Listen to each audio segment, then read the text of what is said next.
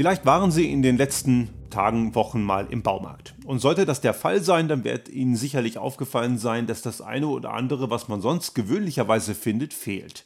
Aber auch ganz gewöhnliche Supermärkte haben Mangel an bestimmten Produkten. Und es ist sogar so weit, dass gewisse Branchen angefangen haben, ihre Mitarbeitenden in Kurzarbeit zu schicken. Allerdings nicht etwa, weil die Kundennachfrage nicht da wäre, im Gegenteil, es fehlt einfach an Material, an entsprechenden Zulieferprodukten. Und das ist weltweit ein Phänomen momentan.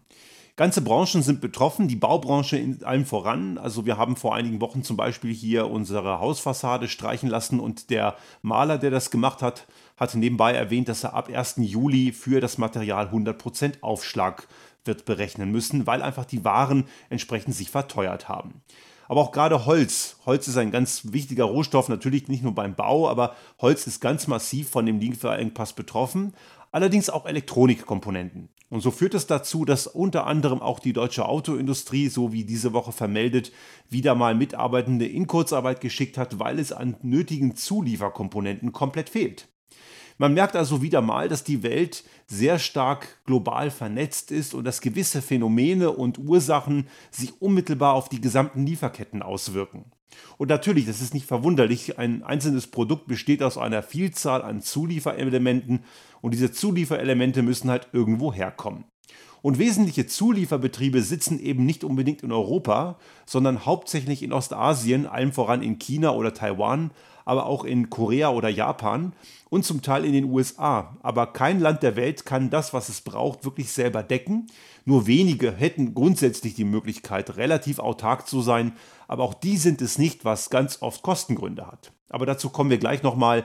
Wir haben ja vor einigen Monaten, so circa vor einem Jahr, zu Beginn der Corona-Pandemie schon mal im Podcast das Thema diskutiert, der Lieferengpässe und der Effizienz von Lieferketten. Und diese Lieferketten, die brechen wieder mal zusammen. Allerdings ist Corona nur eine Antwort von ganz vielen. Sicherlich denkt man jetzt gerade in diesen Zeiten, wenn man auf die Ursachen dieser Lieferketten guckt, an, denkt man unweigerlich an das Thema Corona und das ist auch nicht ganz falsch. Allerdings wäre es zu kurz gedacht, nur Corona dort als Ursache zu sehen. Schauen wir vor einem Jahr einmal drauf, da war das Ganze eben in der Richtung geschuldet, dass Lieferketten zusammenbrachen, weil Grenzen geschlossen wurden und gewisse Lieferprozesse in Stocken kamen, weil man die Ausbreitung dieses Virus verhindern wollte. Heute ist es umgekehrt. Heute geht es darum, dass man eine Nachfrage nicht befriedigen kann, die aktuell sehr groß ist, weil sich die Wirtschaft, zum Glück muss man sagen, sehr schnell erholt. Die Impfkampagnen laufen ja zumindest in den Industrieländern sehr gut, in den ärmeren Ländern leider gar nicht. Man rechnet etwa, dass ca. 5 Milliarden Menschen auf diesem Planeten keinen Zugang haben aktuell zum Impfstoff. Also die Impfstoffration, die es gibt, sichern sich allem voran die wohlhabenden Industrienationen, was für die besagten Industrienationen früher oder später ganz sicher ein Problem werden wird, was einige nicht begreifen, aber das ist ein anderes Thema. Aber zumindest in diesen wirtschaftlich starken Ländern floriert der Aufschwung und dieser Aufschwung führt dazu, dass die Nachfrage viel größer ist, als sie aktuell gedeckt werden kann. Und da geht das ganze Hauen und Stechen natürlich wieder los und damit gibt es den Mangel, der natürlich überall einschlägt, eben auch überall auf der Welt. Allerdings ist Corona eben, wie ich schon sagte, viel zu kurz gedacht. Wir müssten das Ganze etwas weiter schauen und da gibt es eben unter anderem auch nach wie vor die Problematik der Rationalisierungen in den Einkaufsabteilungen der Unternehmen. Ein Grund, und das haben wir eben vor einem Jahr diskutiert, warum die Lieferketten zu Beginn der Corona-Pandemie zusammenbrachen, und das haben wir hier auch, ist, dass man Lieferanten eben dorthin verlagert oder die Lieferanten nimmt, die vermeintlich billig sind. Dazu muss man verstehen, wie der Einkauf eines typischen Industriekonzerns funktioniert oder größerer Konzernstrukturen. So ein Einkauf, der tickt genauso wie andere Strukturen in solchen Unternehmen im Silo. Die sogenannte Silo-Optimierung, wie ich es immer gerne nenne. Das Gegenteil, was besser wäre, wäre der holistische Ansatz, also die gesamtheitliche Unternehmensentwicklung, was allerdings in vielen Unternehmen gerade nicht passiert. Und das führt dazu, dass man in solchen Einkaufsabteilungen nach Einkaufsratio bewertet wird. Das heißt, dass die Einkaufsabteilungen und allen voran das Management dieser Einkaufsabteilungen im Wesentlichen in ihrem Gehalt daran abhängen, wie gut man irgendwelche Lieferanten geschröpft hat. Ganz massiv ist das in der Automobilindustrie. Ich kenne das auch aus eigener Erfahrung. Ich kann mich erinnern, als ich noch bei Daimler beschäftigt war und mit einem Lieferanten sprach, der so Kleinteile lieferte. Und das war so Schüttgut, was man in so blauen sogenannten KLTs das sind solche, solche, solche kleinen Ladungsträger, so heißt das offiziell, wurde dort einfach nach Gewicht abgefüllt. Und in einem Projekt gab es die Anforderung, dass wir von einem größeren KLT auf einen kleineren runter reduzieren wollten. Das hat der Lieferant gemacht, allerdings nur, indem er einen bestimmten Obolus pro KLT drauf verrechnet hat. Und ich habe mit dem Handelsvertreter, mit dem Außendienstler dieses Zulieferers mal gesprochen und der hat mir sehr offen gesagt, so sinngemäß, ich paraphrasiere das jetzt, euer Einkauf hat uns so sehr geschröpft, da werden wir jetzt erstmal bei jedem, was ihr an Änderungen wollt, uns entsprechend was zurückholen. Und ich konnte es ihm damals auch nicht verübeln, denn gerade die Autoindustrie ist ja frei nach Ignacio Lopez, damals der berüchtigte Einkäufer, der von Opel zu VW kam in den 90er Jahren. Von dem kommt die Aussage, aus dem trockensten Schwamm kann man noch was rausholen, wenn man ihn weit genug ausquetscht. Und genau so hat er agiert. Und genauso agiert der, der gesamte Automobilsektor in weiten Teilen, nicht alle, aber in weiten Teilen heute noch. Man schröpft jedes Jahr die Lieferanten. Und diejenigen, die bei einem OEM-Zulieferer beschäftigt sind, die werden mir wahrscheinlich jetzt beipflichten, wenn, man, wenn ich sage, das ist kein Zuckerschlecken für einen Automobillieferanten zu arbeiten, weil man dort immer wieder für die, von diesen OEMs, also OEM steht für Original Equipment Manufacturers, also die Hersteller des original finalen Produktionsguts, von denen wird man eben massiv geschröpft. Und genauso ticken eben entsprechende Einkaufsabteilungen, was dazu führt, dass nicht der Hersteller oder der Lieferant mit den besten Gesamtkonditionen den Zuschlag bekommt, sondern der, der am billigsten ist. Und der sitzt ganz oft irgendwo in Fernost oder ganz weit weg zumindest, so dass man entsprechend lange und mitunter auch komplexe Lieferketten entwickelt. Weil dieser billige Preis, und ich sage bewusst billig und nicht günstig, der kommt ja irgendwo her. Und er kommt unter anderem auch dadurch, dass gewisse Lieferanten mit entsprechenden Ausbeutungen praktizieren, also entsprechende Ausbeutung von Mitarbeitenden, aber auch niedrigeren Umweltstandards. Es gibt allerdings auch gerade im Automotive-Bereich Gegenbeispiele. Toyota macht das anders. Die haben immer in diesem Bereich Local for Local gedacht. Die haben ihre Lieferanten eher lokal am Ort, um diese kurzen, stabilen Lieferketten zu haben, was nicht nur eben die Lieferkette stabilisiert, weil sie kürzer ist, sondern eben auch Bestände deutlich reduziert, was weniger Kapitalbindung ist. Und auch im Fall von Qualitätsabweichungen kann man relativ schnell reagieren und muss nicht gleich eine ganze Charge von Gütern, die wahrscheinlich irgendwo auf irgendwelchen Containerschiffen noch auf dem Weg zum Stammwerk sind, noch am Ende nacharbeiten oder gar verschrotten. Aber weil diese Kosten, Logistikkosten und Qualitätskosten nicht auf der Kostenstelle des Einkaufs aufschlagen, ist es im Einkauf oft relativ egal. Und viele Unternehmen sind eben nicht in diesem holistischen Denkansatz, wo man sich die gesamte Wertschöpfungskette bis zum Kunden anschaut, sondern jeder in seinem eigenen Silo operiert. Das ist eben eine, eine wesentliche Ursache, die wir auch in der Corona-Krise auch jetzt und auch vor einem Jahr massiv spüren. Aber es gibt noch weitere Punkte, die hier problematisch sind. Und das ist die Umweltzerstörung. Die Umweltzerstörung führt nämlich dazu, dass gewisse Unternehmen ihre Produktion aktuell drosseln oder gar nicht erst hochfahren können. Wenn es zum Beispiel so wie aktuell in Texas, wo es eine starke Kältewelle gab, und diese Kältewelle ist ein Beleg für die Klimawandel, für die globale Erwärmung, das verstehen zwar viele nicht, wir haben das in einer Podcast-Folge auch schon mal diskutiert, dass eben diese Windstromverhältnisse, die früher stabil waren, eben instabiler wurden aufgrund der geringeren Temperaturdifferenz zwischen den Pol- und Äquatorregionen. Und dadurch haben wir starke Kälte, allerdings auch starke Hitzeeinbrüche. Und die starke Kälteeinbruchswelle in Texas zum Beispiel hat dazu geführt, dass gewisse Produktionsanlagen nicht mehr hochgefahren werden können, solange es zu kalt ist. Die müssen also eine Warmwetterperiode abwarten und können dann erst richtig hochfahren. Umgekehrt auch Hitzeperioden führen zu entsprechenden Dürreerscheinungen und wenn es Wassermangel gibt, kann eine gewisse Produktion ebenfalls nicht funktionieren. Beim Holz haben wir das Problem, dass Holzvorkommen, also gutes, brauchbares Holz, knapp geworden ist. Es gibt jede Menge Überschuss an Holz mit Borkenkäferbefall, also Holz, das man als Brennholz verwenden kann. Das ist recht günstig. Allerdings Strukturholz, Bauholz, das eine gewisse Qualitätsgüte braucht, ist sehr knapp geworden, weil es durch die Umweltzerstörung eben stark in Mitleidenschaft gezogen wurde. Und diese Umweltzerstörung könnte man drosseln und minimieren, wenn man Unternehmen in die Pflicht nimmt. Aber auch das passiert viel zu wenig. Und sobald es passiert, kommt natürlich immer gleich der große, das große Gejammer vom bösen, bösen Sozialismus, was mit Sozialismus aber nichts zu tun hat. Aber diesen Exkurs, den machen wir gleich nochmal ganz kurz. Ja, und nicht zuletzt gibt es natürlich auch das Thema Suezkanal, die Auswirkungen von dem Containerschiff Ever Given, was dort einige Wochen festlag. Und das hat nicht nur zur Konsequenz gehabt, dass es einen Rückstau am Suezkanal gegeben hat für andere Schiffe und die dann in der, Mittler in der Zwischenzeit dann den langen Umweg über Südafrika dem entsprechenden Kap der guten Hoffnung da im Süden gemacht haben, sondern es gibt natürlich auch die Rückstaueffekte in den Containerhäfen. Während also mittlerweile der Suezkanal seit einigen Wochen wieder befahrbar ist und der ganze Ruck so einmal durch die Containerschifflandschaft gegangen ist, so staut es sich jetzt in den Häfen, weil plötzlich eine ganze Menge Schiffe vor den Häfen liegen und darauf warten, entladen zu werden. Das führte auch gleichzeitig in der Folge zu einem Mangel an Hochseekontainern, weil die ja alle immer noch auf irgendwelchen Schiffen gebunden sind und nicht zur Verfügung stehen, dort wo sie eben am Ende gebraucht werden. Wir sehen also auch hier diese extreme Volatilität von den globalen Lieferketten. Und ich möchte hier ganz klar sagen, ich bin ein großer Fan der Globalisierung, wenn man richtig damit umgeht. Aber diese Erzeugung von Abhängigkeiten und auch die besagte Ausbeutung von Menschen und die Missachtung von Umweltstandards, die so auch Teil der Globalisierung sind, das sind ganz klar die Schattenseiten derselbigen.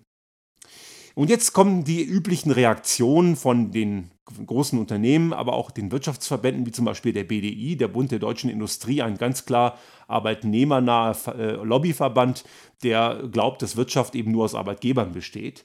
Und diese äh, Instanzen schreien jetzt natürlich wieder mal nach der Politik. Man konnte aktuell gerade lesen und auch im Handelsblatt war es diese Woche drin. Wir, ich, wir haben es bei ORF.at sogar gesehen, also da landen selten wirklich relevante Nachrichten, aber es passiert durchaus dass eben auch der BDI dort die EU in die Pflicht nehmen möchte. Die EU soll sich doch jetzt bitte darum kümmern. Und das ist verdammt scheinheilig, denn genau diese Leute sind es, die sich normalerweise ganz massiv gegen jede Einmischung von Politik zur Wehr setzen. Und wir haben hier schon oft, sei es hier in dem Podcast oder auch bei Restart Thinking Focus, haben wir uns sehr oft kritisch über den Neoliberalismus geäußert. Und das werden wir auch an dieser Stelle wieder tun. Denn der Neoliberalismus ist eine der größten Probleme in diesem Bereich und eine immer noch starke Ideologie, eine Seuche von gestern, die noch immer gewisse Annahmen kolportiert, die völliger Quatsch sind. Dass dieser ganze Blödsinn immer noch hochlebendig ist, konnte man gerade in dieser Woche am digitalen Parteitag der FDP im Rahmen des deutschen Bundestagswahlkampfs sehen, die immer noch glauben, dass der Markt so super alles regelt. Nein, der Markt regelt bestenfalls die Profitgier, mehr aber auch nicht. In dem Moment, wenn es darüber hinausgeht, funktioniert der Markt überhaupt nicht. Und es braucht natürlich Regulative von der politischen Seite.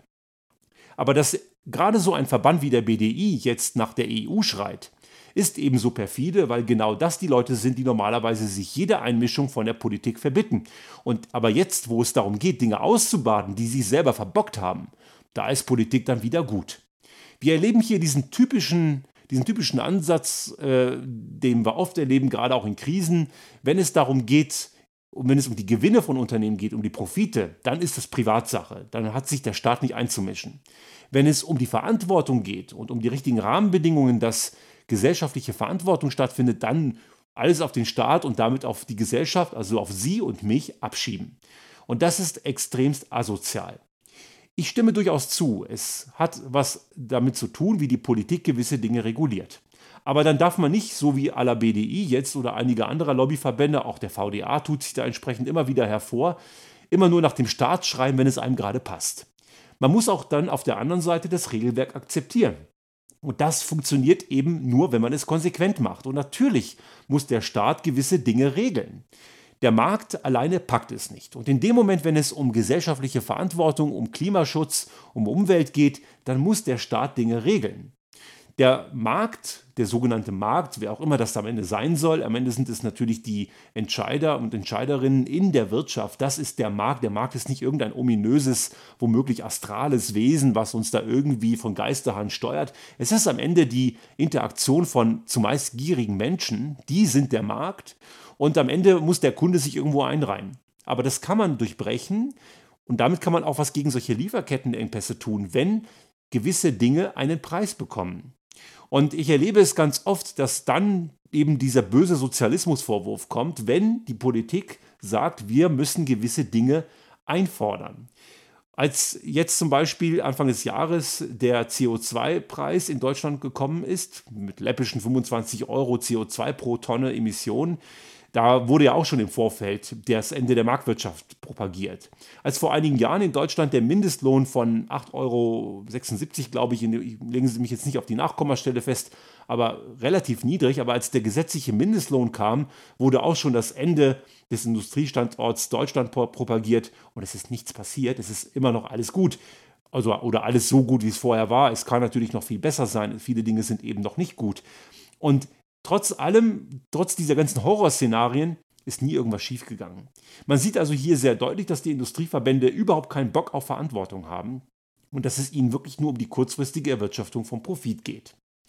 Wenn wir Globalisierung hinbekommen wollen, wenn wir Globalisierung sinnvoll nutzen wollen, dann müssen wir definitiv Dinge umdenken. Und natürlich hat die EU hier eine gewisse Vorreiterrolle, Dinge zu regulieren. Ja, lieber BDI, die EU muss sich darum kümmern, aber die muss euch gewisse Rahmenbedingungen anlegen, damit ihr endlich mal anfangt, eure unternehmerische Verantwortung wahrzunehmen. Es gibt eine ganze Menge Unternehmen, die tun das. Die nehmen ihre unternehmerische Verantwortung wahr und die hätten mit so einem Regulativ da ja auch überhaupt kein Problem. Wir sind eines von diesen Unternehmen, die mit einem Regulativ kein Thema hätten, weil wir eh schon verantwortungsvoll handeln. Aber diejenigen, die am Ende sagen, ja, Verpflichtung auf die Allgemeinheit abwälzen, Profit ist unsers und davon gibt es eben sehr viele Beispiele, über viele haben wir hier auch schon berichtet und diskutiert, die haben natürlich dann ein Problem, aber die müssen auch das Problem haben, weil sie werden es niemals lernen. Diese ganzen Lieferengpässe, diese ganze Corona-Problematik hat am Ende ganz stark was mit der Klimazerstörung zu tun. Auch diese ganze Corona-Pandemie, und wir haben das ja auch schon oft diskutiert, ist eine Folge des menschlichen Verhaltens im Kon Kontext der Umwelt. Der Mensch dringt in Lebensräume vor, in die er nichts zu suchen hat. Und wenn wir diese Rückzugsräume für die Natur nicht lassen, dann haben wir immer wieder solche Pandemien. Auf der anderen Seite haben wir diese Lieferketten, weil gewisse Strukturen, wie besprochen, gierig sind und weil es immer billig, billig, billig sein muss, ohne zu verstehen, was wir damit eigentlich anrichten, geschweige denn von, dem, von der Reduzierung der Kaufkraft in bestimmten Zielregionen. Und es gibt einen weiteren großen Hebel, wie man solche Lieferengpässe umgehen kann, das sind Recyclingzyklen. Recyclingzyklen sind allerdings aufwendig, aber man muss sie einsetzen, nicht nur für Klimaschutz, sondern eben auch, um solche Lieferengpässe zu verhindern. Wenn man konsistente Recyclingzyklen hat, und das ist gerade im Bereich von seltenen Erden und von Elektronikkomponenten wahnsinnig wichtig, weil es eben nur begrenzte Ressourcen auf der Welt gibt, dann werden solche Recyclingzyklen extrem wichtig. Allerdings wird eine, eine Wirtschaft das freiwillig sehr wahrscheinlich nicht tun, weil es eben Aufwand ist und weil es Geld kostet und weil es kurzfristig Gewinne äh, einfach reduziert. Die Gewinne bleiben, sie werden nur kleiner, aber mittel- bis langfristig würde es Gewinne sogar stabilisieren oder gar erhöhen. Aber so weit denken eben viele nicht. Und weil gewisse Dinge sowohl bei der Industrieseite, allerdings auch auf der Konsumentenseite kurzfristig nicht funktionieren und langfristig ähm, überhaupt nur, wenn nur mit Schmerzen, braucht es eben ein politisches Rahmenregulativ. Und das ist nichts Negatives. Die gibt es auch heute nur eben in der falschen Richtung. Wir brauchen dieses Regulativ, das uns am Ende dazu bringt, dass gewisse Dinge gar nicht passieren können oder zumindest wirtschaftlich unattraktiv werden. Globalisierung heißt für uns Think Global, Act Local. Es macht Sinn, sich globalisiert mit anderen Menschen zu vernetzen, voneinander zu lernen. Und natürlich werden gewisse Lieferketten auch international sein. Das ist nicht im Grundsatz verkehrt aber wir sollten versuchen, die Wertschöpfung für kleinere Bereiche so lokal wie möglich zu entwickeln. Das ist umweltfreundlicher, das ist stabiler und am Ende für die Gesellschaft und für alle anderen auch wesentlich günstiger.